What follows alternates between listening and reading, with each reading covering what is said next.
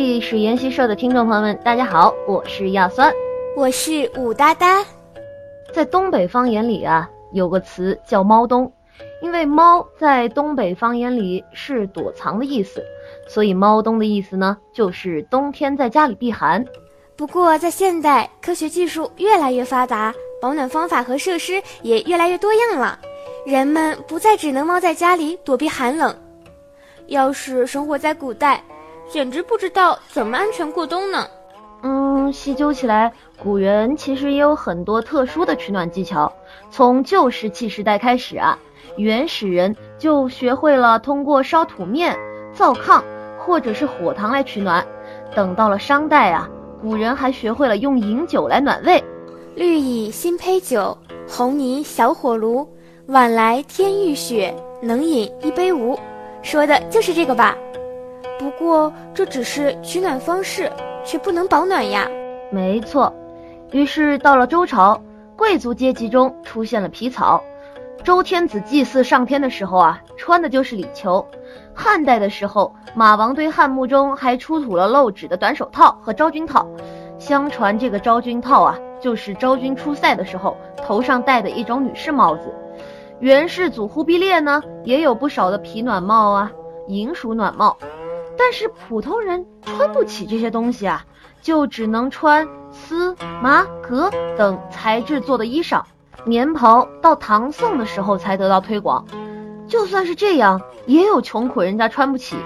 不过唐代的时候，造纸术已经非常成熟，他们就从中取材，出现了特意加厚的纸球。纸也能做衣服？对啊，不过是比较厚实坚硬的楚皮纸。把这种纸揉皱之后啊，又耐穿又透气，还造价低廉，是当时平民士子的出门首选。说到穷人穿的衣服，我突然想起来有一个叫“富宣知县”的典故，说的是宋国有位农夫特别穷，只有一件粗麻衣过冬。来年春天，他躺在田垄上晒太阳。觉得很暖和，没见过宫殿，也没见过球衣的他，竟然想将这一方法进献宋王以邀功。切，他是想搞个大新闻。老百姓啊，有时候确实不了解贵族的玩意儿。比如说，平民的住宅啊，一般不具备保暖功能，建材也不达标，所以常常为秋风所破。但是王公贵族的宅邸就不一样了。秦朝的时候。贵族府邸和皇宫内出现了火墙和壁炉，汉朝还发明了交房来保暖。嗯，火墙和火炕我知道，相当于今天的简易版暖气。明清皇宫中的暖阁就是根据火炕远离改造的。为了保障取暖，宫里甚至还设置了专门负责供暖事宜的机构。但是，交房是我理解宫斗剧里交房独宠的那个交房吗？所谓交房，就是把花椒给剁碎了，和在泥浆里做成有保温层的房子。它有厚厚的墙壁和屋顶，可以达到非常好的保温效果。不过，因为交房殿设在未央宫，于是后来交房也逐渐成为后宫权力的象征。所以说，交房独宠啊，没有毛病。成为皇帝的宠妃才能住保暖的房子，想想也是心疼。不过呢，说起室内保暖，唐代有种改良过的烧炭，说是西凉外邦进贡的，叫瑞炭，可以燃烧十日，不仅热气逼人，还只有光没有火焰。杨国忠甚至吩咐下人将炭材削捏成双凤的形状，每回烧炭之前都要先清空上回剩余的炭渣，再加上改造过的美观之炭，真是在生活的细节上玩出了花样。其实，在玩出花样这方面啊，不能不说到一招令人脸红心跳的玩法，叫做官会祭围，俗名是肉阵。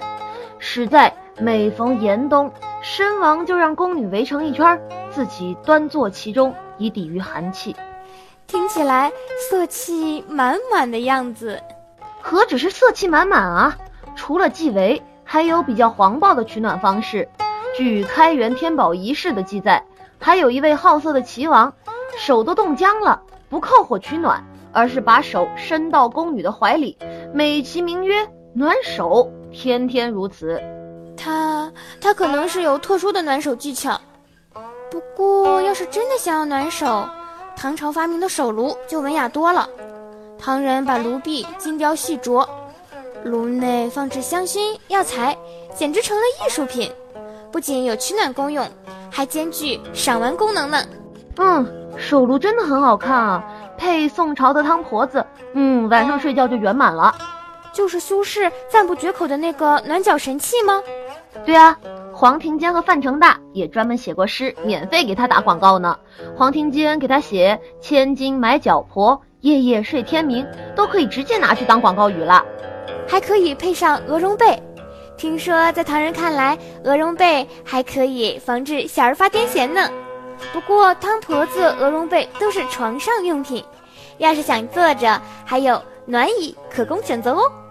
哦，椅子也可以加热啊。嗯，清代李渔在其《闲情偶记》里就专门讲了他设计暖椅的经历，主要是在椅子下面设计一个抽屉，抽屉里面放着炭炉，这样一来全身都不冷了。